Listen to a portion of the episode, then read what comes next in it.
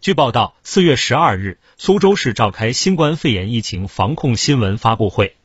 苏州市委常委、市政府常务副市长顾海东通报，从三月十日零时至四月十一日二十四时，苏州市累计报告本土确诊病例十例，均为轻型，本土无症状感染者三百六十四例。从人员情况看，市外关联病例较多，其中上海关联阳性感染者占比高达百分之七十三。